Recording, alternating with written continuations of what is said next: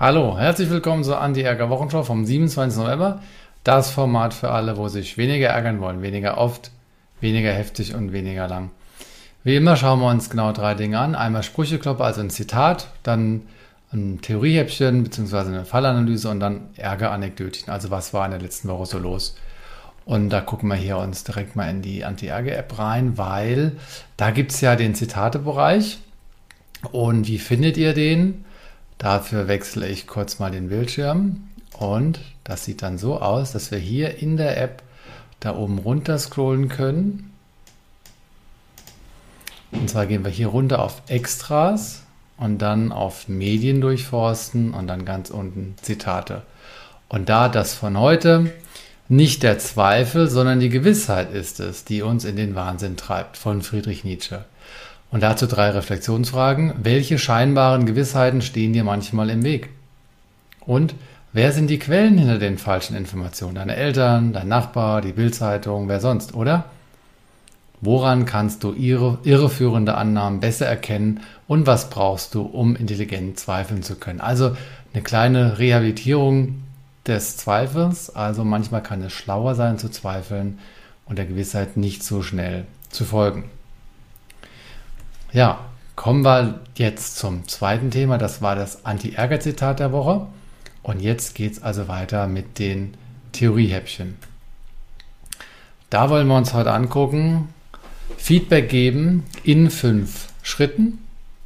Und letzte Woche hatten wir uns angeguckt, die 3W, also Wahrnehmung, Wirkung, Wunsch. Ich habe wahrgenommen, du bist reingekommen, ohne zu grüßen.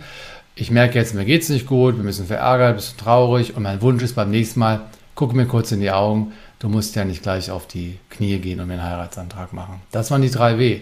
Es gibt dann auch die 4b aus der gewaltfreien Kommunikation mit Beobachtung, Befindlichkeit, Bedürfnis und Bitte. Aber ob wir jetzt die 3W oder die 4b verwenden, was ich euch auf jeden Fall empfehle, ist, noch zwei zusätzliche Fragen vorne ranzustellen. Und zwar die Erlaubnisfrage vorneweg.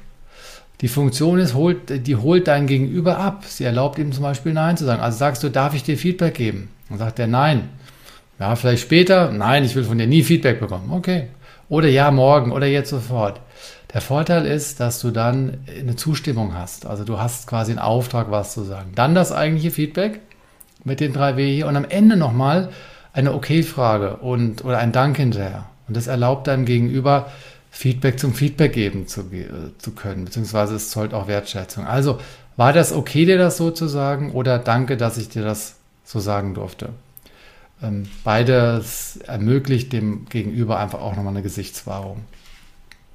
Ja, auch hier guckt man nochmal in die App rein, wie das Ganze geht. Und zwar diesmal in die Desktop-Variante, damit ihr wisst, wie ihr da hinkommt. Also, Feedback geben, das ist im Bereich Ärger bewältigen. Dann gehen wir in den Bereich analytisch rein, weil wir sind im Bereich konfrontieren.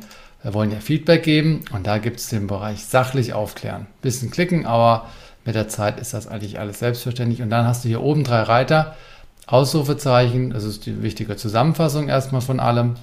Dann der Inhalt, da haben wir uns diese 15 Erfolgsfaktoren mal angeschaut. Und bei Struktur, da geht es dann genau darum, nämlich um diese fünf Schritte, baut sich gerade ein bisschen langsam auf. Hier haben wir dann die, die, Erlaubnisfrage, die, die Erlaubnisfrage zu Beginn und dann, ich wechsle hier gerade nochmal, ja, baut sich gerade nicht auf, aber hier würden wir dann diesen Artikel finden.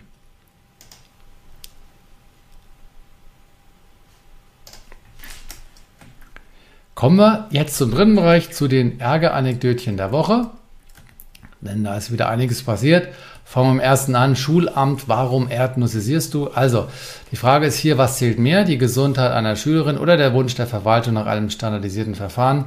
Ein Gericht Hannover hat entschieden, also das zuständige Schulamt wurde zurechtgewiesen. Äh, sie hatte irgendwie eine hochgradige Erdnussallergie und deswegen darf die Schülerin jetzt einen Schulwechsel äh, veranlassen, beziehungsweise die Eltern. Und zwar zu einer erdnussfreien Grundschule. Ich dachte erstmal, das ist 1. April, dass es sowas gibt, aber tatsächlich haben die sich gestritten darüber.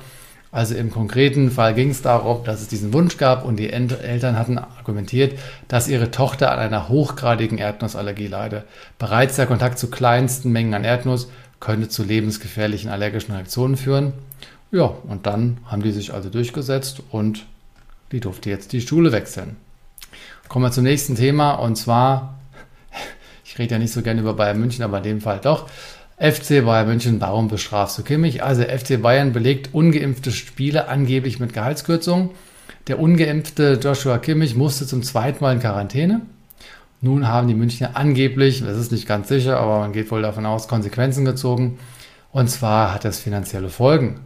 Mehrere noch ungeimpfte Fußballprofis des FC Bayern München müssen auf Teile ihres Gehalts verzichten. Demnach sollen die Bayern-Chefs jene vier Spieler, die bisher in Quarantäne mussten, von dieser Entscheidung unterrichtet haben. Sie sollen rückwirkend für die Quarantänewoche kein Gehalt bekommen. Ähm, nun ja, ist das jetzt angemessen? Also, einer hat das mal ausgerechnet und da kam raus, der Kimmich büßt in diesem einen Monat, dieser einen Woche so viel ein wie ein Pfleger in 23 Jahren verdienen würde. Also hier nochmal so ein bisschen das Thema mit Ungerechtigkeit, Gerechtigkeit. Auf jeden Fall gibt es jetzt einen Zusammenhang und wahrscheinlich auch dann einen Impfanreiz. So, aber nicht jede Regelung ist sinnvoll. Ist, seit letzter Woche ist ja 3G im ÖPNV. Und äh, welchen Vorteil hat das? Naja, es gibt einen Impfanreiz, weil alle, die im ÖPNV reisen wollen, würden sich jetzt vielleicht impfen lassen. Aber der Schutz, die Schutzfunktion ist es wirklich gewährleistet, dass dann weniger Angesteckung ist? Wahrscheinlich erstmal nicht, weil ja auch die Geimpften es weitergeben. Aber was vor allem nicht bedacht worden ist, sind Unternehmensrisiken. Weil was machen denn jetzt Angestellte, die mit dem ÖPNV zur Arbeit kommen und nicht geimpft sind? Die können ja nicht mehr in den ÖPNV rein. Was machen die also? Die werden krank. Also die melden sich dann vielleicht krank, aber sind gar nicht krank. Allein, dass der Arbeitgeber darüber nachdenken könnte, ist schon ein Wirrwarr. Und wie viel fällt jetzt deutschlandweit ein, weil Angestellte zu Hause bleiben, die gar nicht krank sind, aber sich dahinter verstecken können. Das muss man auch mitdenken, wenn man solche Regelungen macht. Und wir kommen zum nächsten Thema. Das ist EU, warum agrarisierst du vor dich hin, als gäbe es kein Morgen? Diese Agrarreform ist eine Luftnummer, schreibt die Tagesschau. Masse statt Klasse, Förderung für große statt für kleine Unternehmer. Alles bleibt beim Alten, doch zumindest streitet die EU nicht mehr über die Agrarreform. Das ist nichts weiter als eine verpasste Chance. Denn tatsächlich ist sie immer noch ein vor allem auf Masse orientiertes System, das viele und vor allem kleine Höfe wirtschaftlich in die Knie zwingt, weil die nicht so viel Förderung bekommen wie die großen. Ein System, das schließlich dazu beiträgt, dass es in den Supermärkten einen unglaublichen Preiswettbewerb gibt. Ne? Also auch noch das billigste Stück Fleisch gibt in den, in den ähm, Supermärkten und Verbrauchern vor allem das Bewusstsein davor verloren geht, dass Lebensmittel im guten Sinne wertvoll sein sollten. Also die Preise sollten eigentlich viel höher sein, um das abzubilden. Naja, die Landwirte können künftig ökologischer produzieren, das schon, aber sie müssen es nicht. Sie können, aber müssen nicht. Und immer noch wird der größte Teil der fast 400 Fördermilliarden, 400 Fördermilliarden aus Brüssel nach dem Größenprinzip verteilt. Wer mehr hat, bekommt mehr. Das fördert weiter Masse statt Klasse. So, die Mitgliedstaaten selbst können zwar strengere Ökostandards für die Bäuerinnen und Bäuer, aber das ist unverbindlich. Und bei allen wird vor allem die Sorge vorherrschen, wenn sie ihre eigenen Landwirte durch zu viel Ökoregeln im internationalen Wettbewerb schlechter stellen, ja, was passiert das dann? Also, die europäische Agrarform ist eine verpasste Chance. So die Tagesschau. Jetzt hört man in Straßburg aber schon von vielen Abgeordneten kein Problem. Die nächste Reform ist ja 2027 schon, also schon in sechs Jahren. Dann aber wirklich die Nachhaltigkeit in den Blick nehmen zu müssen, wenn man es ernst meint mit dem Green Deal. Wenigstens das, aber ich finde nur ein schwacher Trost und wieder hat man nur hemdsärmlich was verändert. Ja, kommen wir zum nächsten Thema. Der Gorilla dreht sich weiter. Was ist passiert? Also, der Kronprinz heißt die Überschrift. Ne? Iran, warum lehnst du Israel ab und bestrafst du dich dabei nebenbei selbst? Im Alter von gerade einmal 18 Jahren erobert Alireza Firuza ihren zweiten Platz in der Schachweltrangliste. Seine Leistung erinnert an legendäre Fans und so weiter. Warum ist das Ganze noch spannend? Nun, er wurde jetzt äh, da, äh, den, also Schachturnier geworden und dieser kleine Junge hier, 18 Jahre alt, der geht dann auf die Bühne und holt sich die Medaille ab. Und der erst 18-Jährige hatte Frankreich zur Silbermedaille bei der Mannschaft eben geführt. Aber dieser Applaus gehörte nur ihm, weil er eben so überragend gespielt hat. Er ist jetzt also der jüngste Spieler mit mehr als 2800 Elo-Punkten, aber und so weiter. Wie ist jetzt noch, es ist nämlich jetzt nochmal ganz spannend. Äh, also denn der, der, der Superstar ist ja der Carlsen, der hat ein bisschen mehr, aber er ist jetzt die Nummer zwei. Und warum ist das Ganze so spannend? Also Firuja ist gebürtiger Iraner. Er wurde 2003 in Babel geboren und zählte zu den größten Schachtalenten des Landes. Mit 14 wurde er Großmeister, mit 17 durchbrach er als zweitjüngster Spieler 2700. Worauf steuern wir jetzt zu? Also, er blieb nicht in seinem Geburtsland. Er startete jetzt für Frankreich. Warum? Weil es gibt einen Konflikt zwischen Iran und Israel. 2019 beim Schachturnier in Baden-Baden sollte Firouzja gegen den Israeli Bronstein spielen. Doch der Iran verbietet seinen Sportlerinnen und Sportlern gegen Israelis anzutreten. Meine Güte.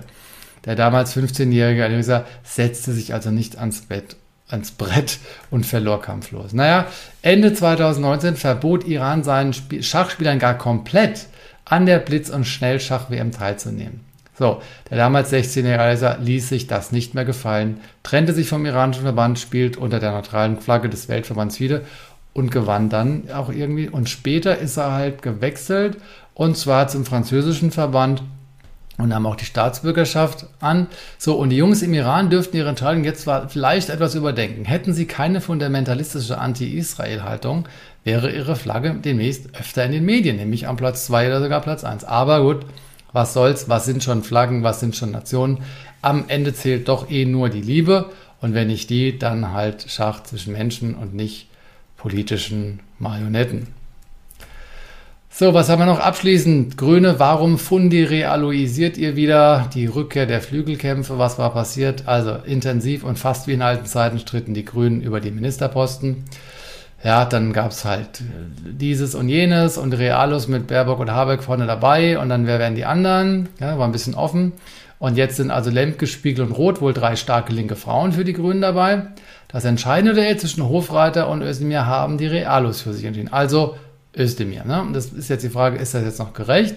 Naja, Baerbock und Habeck hatten sich von vornherein für ihn ausgesprochen.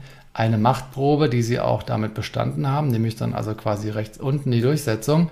Ja, aber wie ist das jetzt für den anderen Hofreiter? Weil er gilt ja als Experte und äh, hätte eigentlich da, äh, promovierter Biologe und so weiter, war eigentlich gesetzt dafür.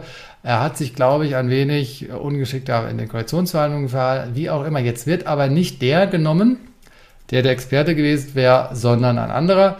Özdemirs Migrationshintergrund dürfte somit eine zentrale Rolle gespielt haben. Die fachliche Eignung hätte ganz klar bei Hofreiter gelegen. Also mal wieder irgendwelche Ego- oder Repräsentationsaspekte wichtiger als die Expertise. Mann, oh Mann, wie lange werden wir uns das hier noch leisten? Ja, was haben wir uns angeschaut bei den Ärgernickgürtchen? Also die Erdnuss, die weg muss, die Bayern, die bestrafen, wenn nicht geimpft ist und ausfällt. Dann die Agrarreform, die versemmelt worden ist, weil nur die Großen. Iran, der sich ein bisschen vergaloppiert hat, der Topspieler an Frankreich abgegeben. Und die Grünen, die gerade ein bisschen verstolpern, weil sie auf der Suche nach ihrer Identität sind. Und wer weiß, SPD und Linke waren auch mal in einer Partei. Schauen wir mal, was noch passiert. Ja, das war die Anti-Ärger-Show vom 27. November. Wir haben uns Sprücheklopper angeguckt. Das war das Zitat von Nietzsche über Zweifel und Gewissheit, dass Zweifel die intelligentere Wahl sein kann. Theoriehäppchen, diese fünf Schritten, dass wir beim Feedback mit der Erlaubnisfrage beginnen und am Ende noch eine Okay-Frage stellen. Und bei den Ärger-Anekdötchen haben wir uns Erdnüsse angeguckt und Schachspieler und Grüne, die sich nicht einigen können, wer den Job bekommt. Das war die Anti-Ärger-Wochenschau vom 27. November. 13 Minuten, ich liege gut in der Zeit.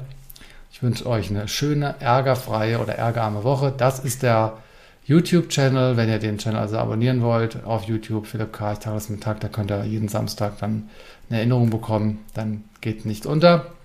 Und wie immer freue ich mich über euer Feedback und hier noch ein paar Quellenangaben. In diesem Sinne, bis nächste Woche. Ciao.